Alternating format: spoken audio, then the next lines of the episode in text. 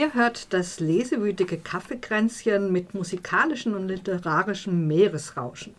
Tina, Rike und Tommy haben uns gerade die drei Romane Auf See, Zur See und Über die See vorgestellt. Und ihr habt es schon gemerkt, die Titel sind sehr ähnlich, die Bücher aber durchaus verschieden. Was sie natürlich vereint, ist, dass das Meer eine Rolle spielt. Und das wäre jetzt auch meine erste Frage an euch hier im Studio. Welche Rollen spielt denn das Meer in euren Romanen? Tina bei Theresa Enzensberger, das ist ja eine in die Zukunft gesetzte Roman, ähm, Fiktion. Spielt das Meer überhaupt eine große Rolle?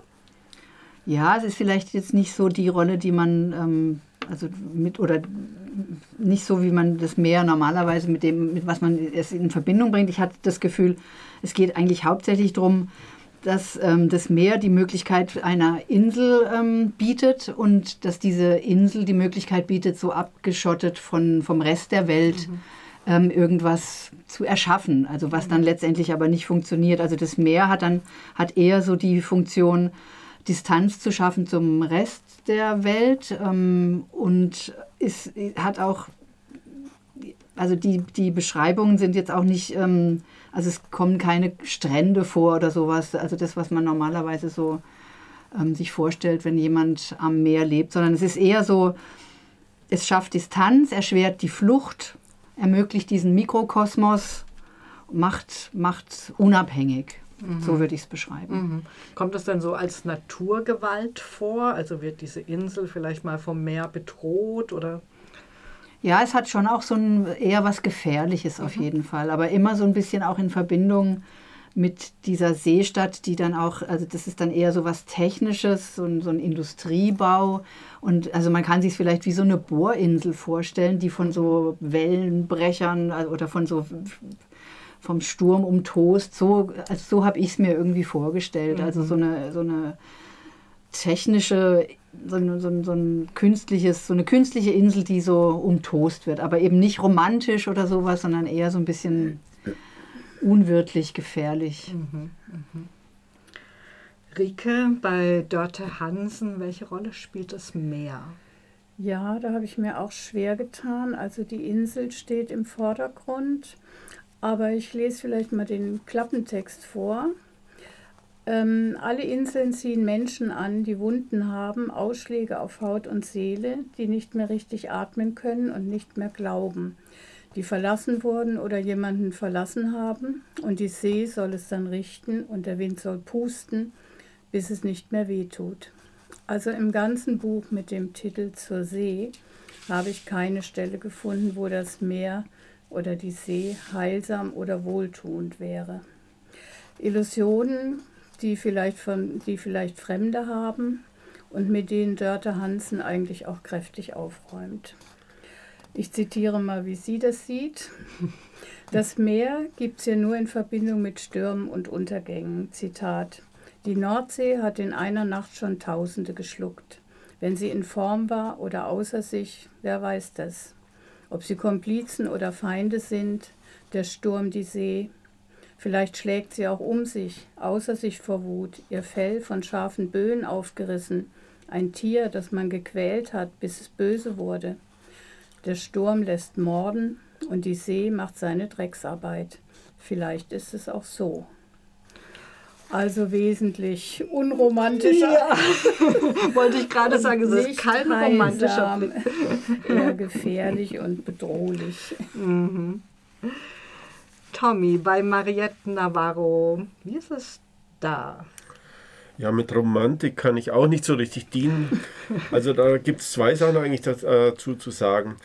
Erstmal ist es ein ganz normaler Arbeitsplatz, ja. Also nicht ganz normal, weil das ist der Mikrokosmos eines Schiffs, ja.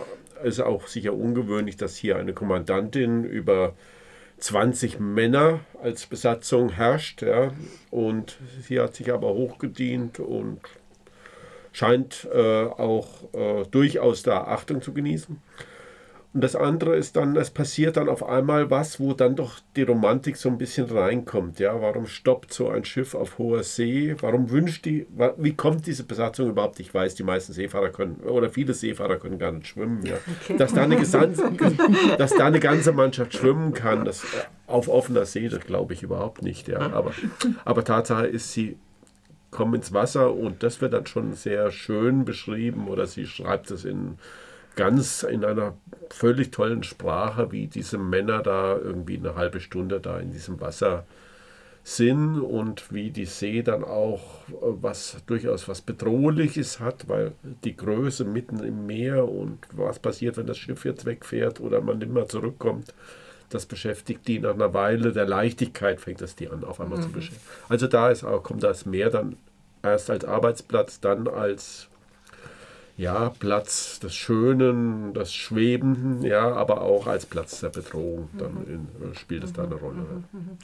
Ich hätte bei ähm, über die See nochmal eine Frage zu den Menschen. Und zwar, du hast ja dieses Zitat vorgelesen, es gibt die Lebenden, die Toten und die Seefahrer.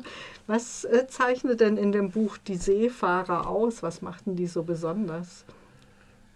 Ich also es ist äh, gar nicht, also die Seefahrer, also die, äh, es ist, ist hauptsächlich aus der Sicht der Kapitänin. Ja? Diese mhm. Äh, zeichnet sich dadurch aus, dass sie Seefahrerin ist, weil sie eher an Land Schwierigkeiten hat. Ja? Mhm. Also sie merkt, sie tut sich leichter auf See, sie braucht dieses Abgeschlossene, ja, und sobald sie auf Land ist, und es wird in kurzen, kleinen Passagen beschrieben, äh, beginnt sie auch sehr schnell, obwohl sie auch mal eine Beziehung anfängt und so, beginnt sie sich aber sehr schnell wieder danach zu sehen, auf, auf See zu stechen okay. und in See zu stechen. Das ist interessant. Ja. Klärt das. ähm, wir haben ja literarisches Meeresrauschen versprochen. Ich finde, ihr habt es schon recht schön rauschen lassen auch. Aber ähm, wie steht es denn so in euren Romanen mit Meeresbeschreibungen, mit Metaphern, mit Bildern? Und könnt ihr uns vielleicht da noch mal ein kleines Zitat vorlesen, wenn ihr noch eins im Petto habt?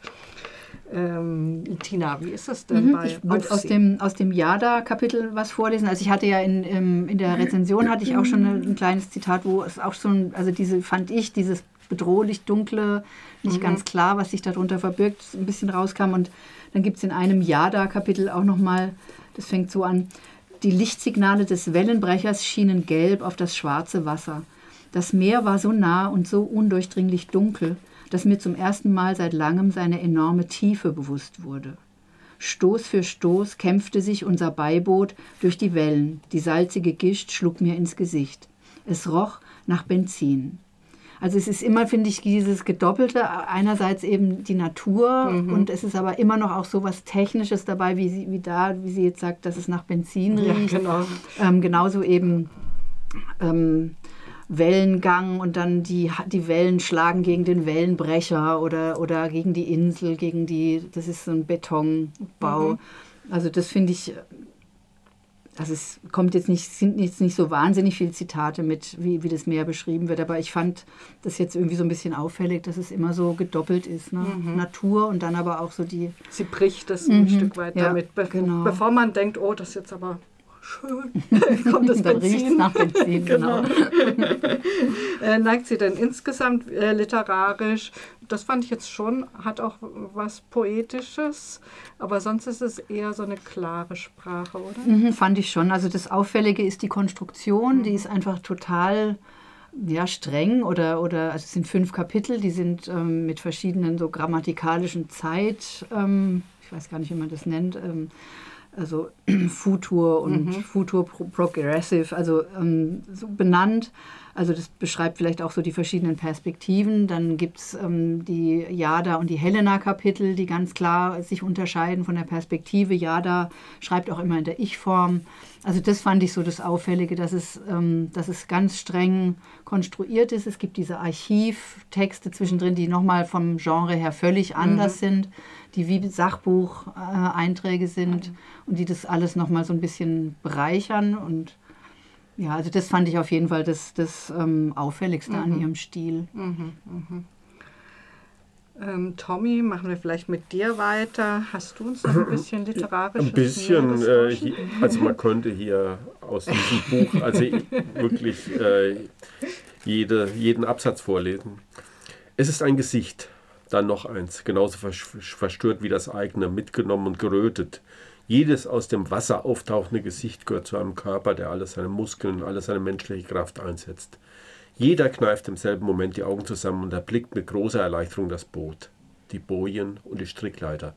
Jeder schätzt sie noch zu bewältigenden Meter und die Gegenströmung ab und jeder erkennt den anderen und lächelt über die hohen Wellen, die sie hatten glauben lassen, alle wären verschwunden. Jetzt finden sie ihr souveränes Graulen wieder und wenige Meter vom Boot entfernt dann auch ihr selbstsicheres Männerlachen. Sie entkrampfen sich. Das ist die Passage, wo die Herren dann im Meer sich befinden. Ja, du hast ja auch schon einiges gesagt über die Sprache. Ähm, Rike, du hast ja vorher schon ein Ja. schönes Zitat vorgelesen. Hast du dein Pulver schon verschossen quasi? Oder Ja, hättest du noch genau. was? Das Okay. wollte ich gerade sagen, dass ich also mir auch schwer tue, da was zu finden, weil es geht tatsächlich um die Menschen auf der Insel. Das Meer bleibt so, wie es ist. Es ist ein launischer Arbeitgeber, das kann man sagen, und das bleibt es auch trotz Tourismus. Aber ein Zitat habe ich jetzt dafür nicht parat. Mhm, Aber du hast, ich finde, das Zitat, das du vorher gelesen hast, war, da, glaube ich, sind wir dem literarischen Meeresrauschen jetzt gerecht geworden und kommen jetzt tatsächlich mal zu den Menschen, weil das hört sich auch bei euren allen drei Romanen, denke ich, spielen die Menschen auf jeden Fall die große Rolle. Menschen, die am oder auf dem Meer leben. Und diese Welt ist ja stark im Wandel, ökologisch, ökonomisch, kulturell, wie überall eigentlich. Ähm, Rike, bei Dörte Hansen ist das ja ein zentrales Thema, dieser Ja. Wandel. Ne? Ja. Also, was mir so gut gefällt, ist, dass sie das an so kleinen Alltagsbeobachtungen auch festmacht. Also sie macht keine großartigen Analysen, sondern sie beobachtet und dann wird es manchmal sehr sarkastisch, wie sie die Dinge sieht. Aber das hat auch so was Erfrischendes und eigentlich auch was Leichtes, muss ich sagen, weil man muss immer schmunzeln, wie sie das auf den Punkt bringt, finde ich. Und ja, ich könnte euch auch mal eine Stelle vorlesen, also wie, wie das in den Alltag eingreift, der Tourismus und wie sich die Menschen da umstellen. Ich lese mal eine, ein kleines Stück vor. Von Ostern bis Oktober hängt Henry Briggs am Takt der Inselfähre wie ein Bauer an den Jahreszeiten und im Rhythmus seiner Melkmaschine. Jeden Morgen holt er die Touristen von der Fähre und dann kutscht er seine Herde zu den immer gleichen Weideplätzen, bis er sie abends leergemolken auf das Schiff zurücktreibt. Es gibt mitunter Tage, an denen man am Wagen, vom Wagen springen möchte, weil es so sinnlos ist, mit diesen Gästeherden immer nur im Kreis zu fahren und man fragt sich, wer denn hier eigentlich das Rindvieh ist. Man zahlt ein Seelengeld für dieses Leben. Also solche Alltagsbeobachtungen, wer sich wie einrichtet mit diesem Tourismus und äh, andere traditionelle Sachen hinter sich lässt, das macht sie unheimlich gut, finde ich. Und das macht diesen Wandel sehr nachvollziehbar. Du hast ja vorher in deiner Besprechung gesagt, sie ist gar nicht so nostalgisch. Sie sagt nicht nur, ähm, ja, früher war alles besser, Nee.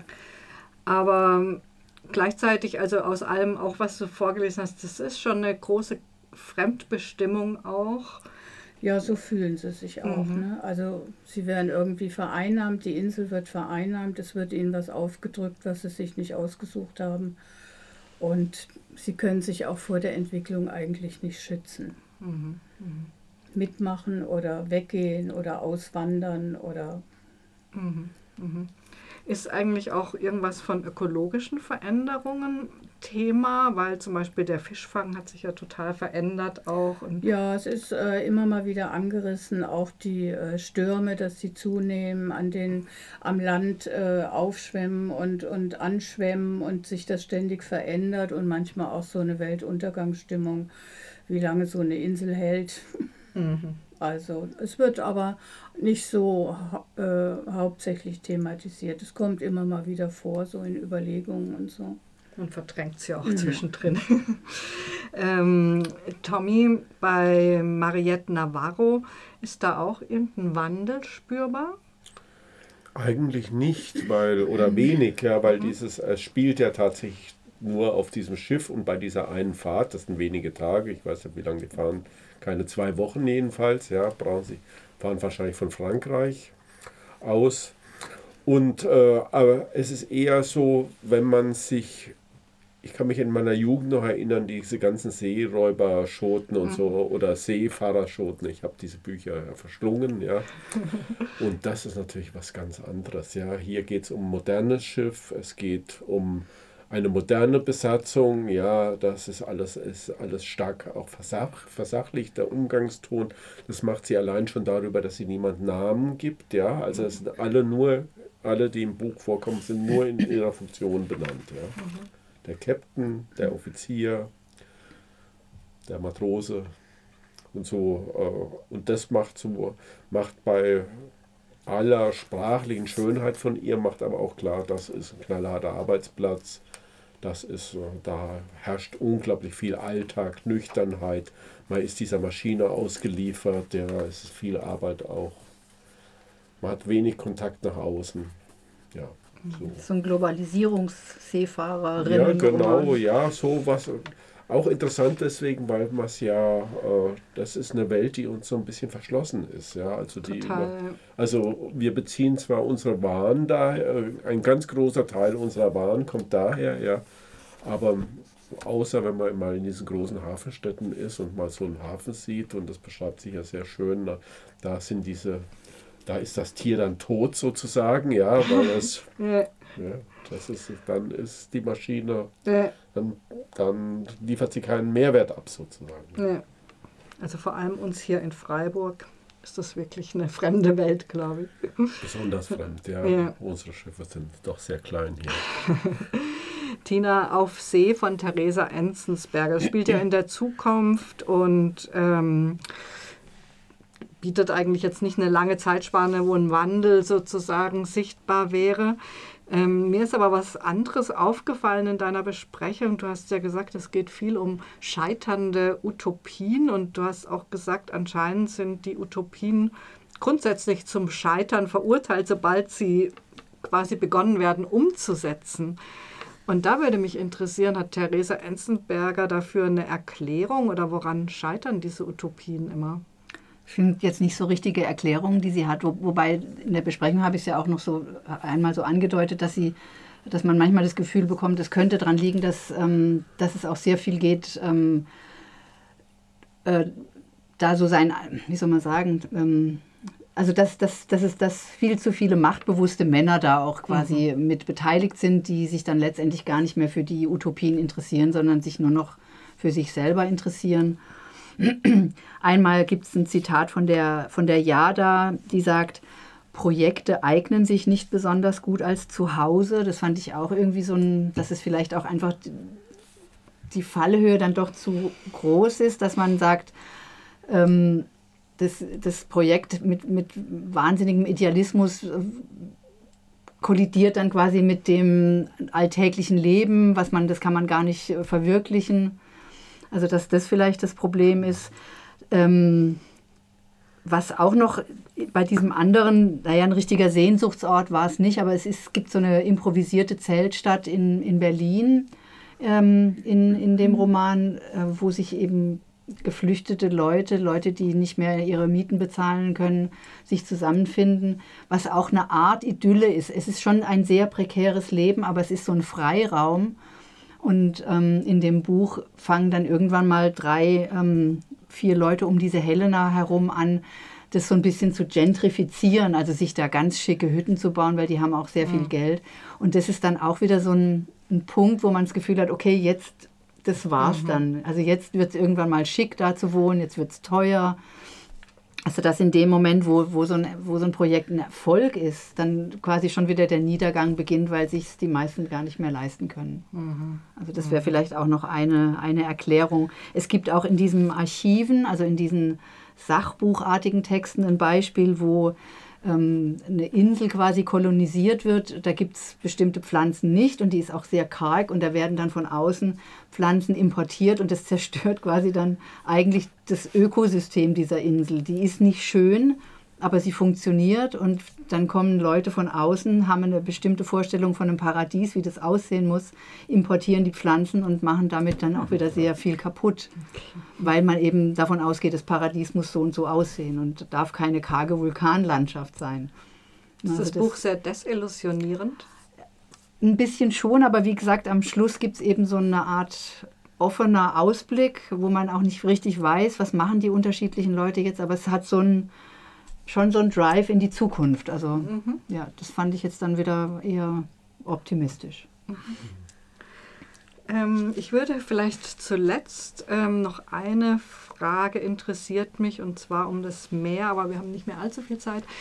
um das Meer ranken sich ja immer viele Mythen und auch viel Mystisches. Ähm, spielt es eine Rolle in euren Romanen, Tommy, bei Mariette Navarro, Mythen? Mythen weniger, mystisch sehr, ja. Mhm. Also weil dieses Schiff, dadurch, dass es so ein Eigenleben führt, und äh, auch für die Mannschaft oder für sie, für alle wird es auf einmal zur Bedrohung. Ja, man weiß nicht genau, was was treibt, was treibt dieses Schiff da eigentlich? Was ist der Fehler? Ja, sie finden keinen Fehler, ja, und das fährt mal langsamer, mal ganz langsam, bleibt fast stehen, dann fährt es wieder schneller. Macht so ein bisschen, was es will, ja. Und das spielt, glaube ich, so ein bisschen mit diesen Ängsten, die es immer auf diesen Schiffen gibt, mhm. die diese Seefahrt schon immer begleitet haben, mhm. dass man eben nicht ankommt, ja, mhm. oder irgendwo zerschellt. Mhm. Was war denn das für eine Geschichte mit dem Vater? Da rankt sich doch auch irgend so Genau, es gibt drum, genau, es gibt den, äh, es gibt die Geschichte vom Vater, der fünf Tage mit, mitsamt seinem Schiff und seiner Maschine äh, und seiner Mannschaft kurz vor dem Hafen gerade beim Einlaufen verschwindet, nicht mehr, nicht mehr auftaucht und dann plötzlich doch wieder da ist und die Mannschaft hat nichts gemerkt, dass mhm. sie fünf Tage verschwunden waren. Niemand weiß was. Ja, okay. aber gut, es mag auch Seefahrerlatein. Das gibt da natürlich sicher auch Seefahrerlatein. da gibt es wahrscheinlich einen fließenden Übergang. Oder, oder hier, hier, um es genauer zu sagen, dann das Neue wäre dann Seefahrerinnenlatein. Latein, genau. genau. Bei Dörte Hansen spielen da Mythen eine Rolle, wird sich, soll, werden sich solche Geschichten erzählt? Also es gibt den ältesten Sohn, den Reikmer, der interessiert sich für Sagen und Mythen und der weiß mit Sicherheit auch sehr viel, aber nie mit dem Interesse, das jetzt irgendwie weiterzugeben, sondern im Buch kommt das dann eher in so, einer, in so einem Zusammenhang, dass er seiner kleinen Schwester Angst macht damit. Also es ist jetzt nicht, äh, er ist jetzt nicht irgendwie äh, beseelt, das alles zu sammeln oder so.